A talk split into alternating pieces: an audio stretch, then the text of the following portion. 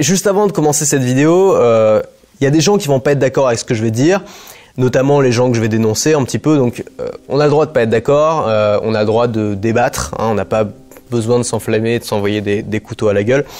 Euh, il y a deux visions sur la vente. Moi, la vente, c'est un truc qui me fascine parce que ça fait partie de ces choses que je considère comme fondamentales, mais complètement sous-évaluées par la majorité et même méprisées par la majorité. Et du coup, ça fait un très bon sujet pour mes vidéos, pour mes formations, parce que nous, enfin, si tu me suis, je suppose t'en fais partie, on fait partie de la minorité qui s'y intéresse et qui a compris que la vente c'était utile pour tout le monde et que ça pouvait euh, nous permettre de créer le lifestyle qu'on avait envie d'avoir. Simplement, il y a deux visions de la vente, deux visions globales de la vente. D'un côté, tu la vision de l'État, des entreprises, des banques, un peu du système, tu vois, où on va dire que bah, la vente, euh, enfin voilà, on va, soutenir la vente et on va un peu mettre tous les vendeurs dans le même panier. En gros, il faut consommer. La consommation, c'est le bonheur des gens. La consommation, c'est aussi le bonheur de ceux qui vendent, bien sûr, des industriels. Et donc, il faut consommer toujours plus. Il faut proposer toujours plus. On tient pas compte de la qualité. On tient pas compte de la vraie valeur de ce qu'on propose. On tient seulement compte de la quantité de ce que les gens vont dépenser pour consommer. Et on veut qu'ils aient toujours plus de choses chez eux. Donc qu'est-ce qu'on leur propose? On leur propose une quantité infinie de médicaments qui ne servent à rien. Quand quelqu'un est malade, bah, les gens jouent le jeu en fait. Quand on est malade, on va chez le médecin puis on veut des médicaments en échange. Euh, on va vendre de la crème glacée pour les gens qui viennent de se faire larguer.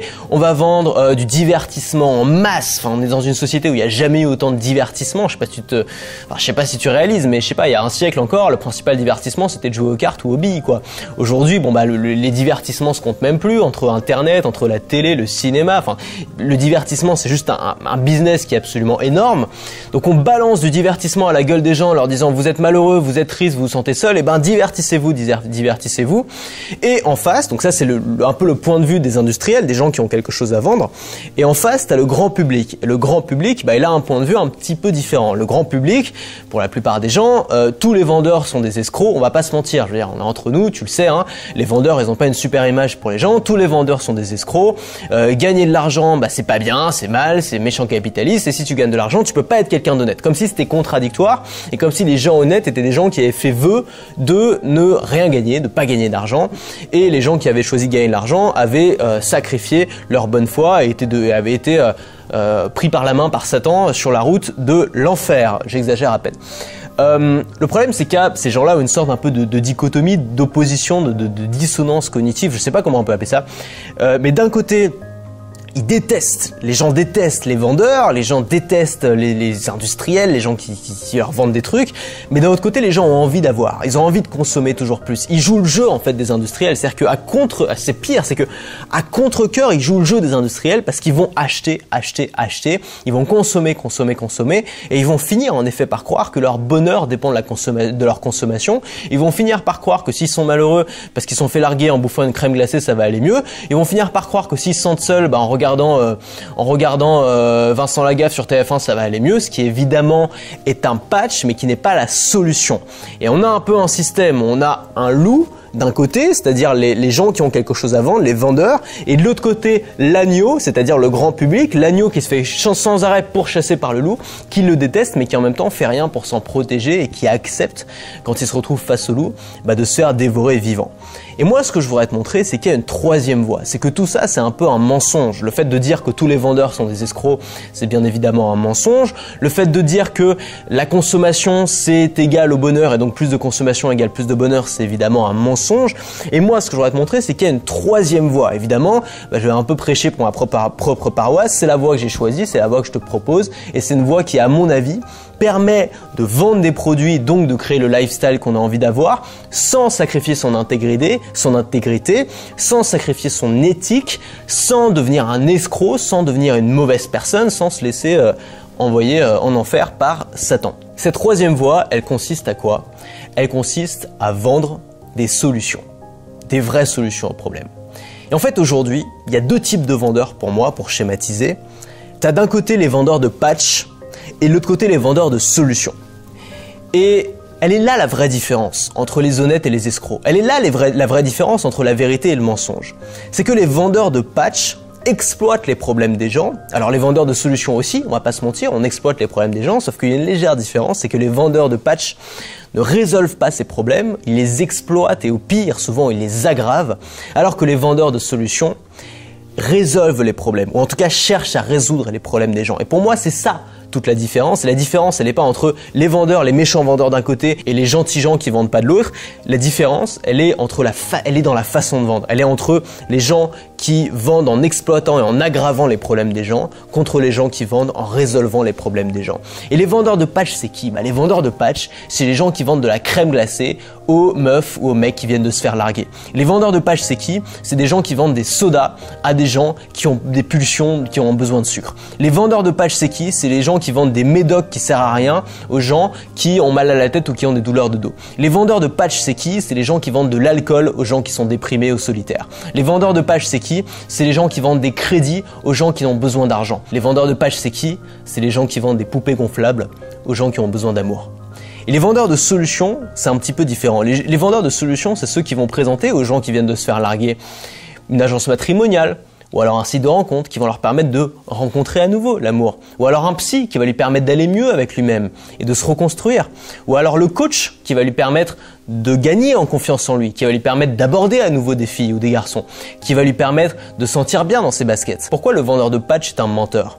Parce que le vendeur de patch fait croire aux gens qui viennent de se faire larguer que la crème glacée va leur faire du bien. Alors peut-être que ça va leur faire, va leur donner du plaisir sur l'instant, mais sur le long terme, ça va aggraver le problème. Pourquoi les vendeurs de patch sont des menteurs? Parce qu'on fait croire aux gens que en buvant de l'alcool, ça va aller mieux, qu'ils vont se sentir mieux, que leurs problèmes vont s'envoler. Et en effet, c'est la sensation qu'on a au début. Mais sur le, sur le long terme, on sait bien que c'est l'inverse qui se produit. Pourquoi les vendeurs de patch aggravent les problèmes des gens? Parce qu'en vendant des crédits aux gens, on donne de l'argent aux gens qui en ont besoin. Mais cet argent, ils doivent le rembourser. Ils doivent le rembourser en quantité supérieure. Le crédit est sûrement la meilleure illustration de l'arnaque que sont les patchs. Parce qu'on te fait croire, on te donne du plaisir à court terme, mais ce plaisir, il a un coût à long terme. Et le coût est souvent supérieur à la douleur que tu avais au départ et va souvent aggraver ton problème. Quand on n'a pas d'argent, qu'on prend un crédit, on s'endette, on a encore plus de problèmes d'argent après. Ça résout pas nos problèmes, même si sur l'instant on a plus d'argent sur notre compte bancaire. La poupée gonflable, elle résout pas la solitude, elle répond à une pulsion, elle rend pas heureux. Et de l'autre côté, tu as les vendeurs de solutions. Et les vendeurs de solutions, ils sont pas parfaits.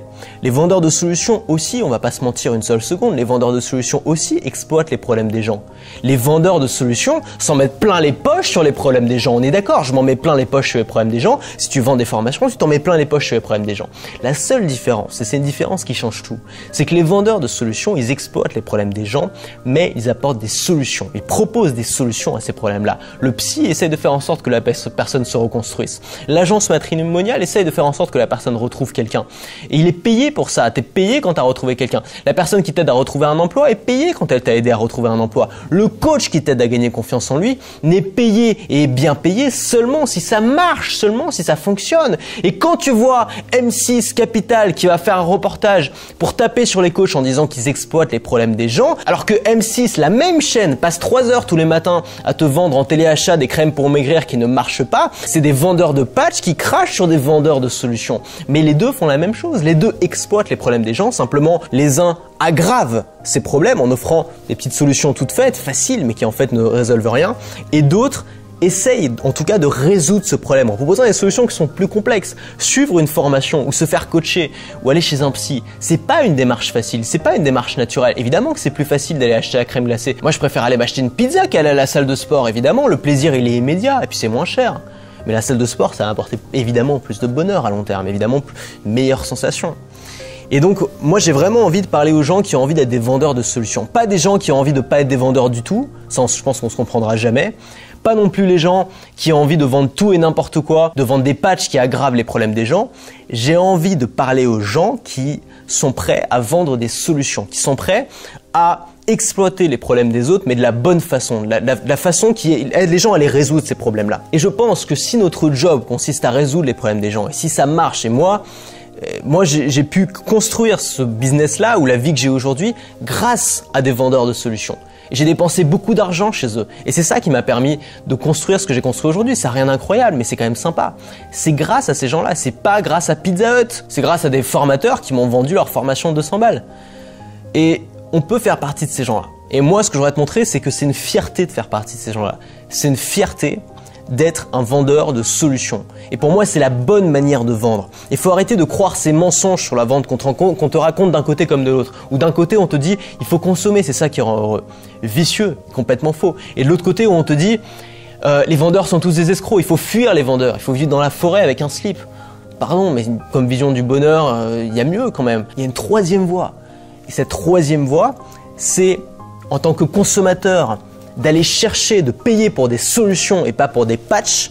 Et en tant que vendeur, si on veut faire son boulot en étant fier de soi, de vendre des solutions et pas des patchs. Alors tu as une deuxième vidéo que tu peux regarder ici qui t'apprend à construire de A à Z des formations. C'est une vidéo dans laquelle je te montre comment j'ai créé et vendu 40 formations en un an. Euh, il y a toute mon expérience dans la création de formations là-dedans. Si ça t'intéresse, c'est là, c'est bientôt fini, tu as le lien ici. Et nous, on se retrouve tout de suite dans cette deuxième vidéo et puis la semaine prochaine pour la suite. À la prochaine.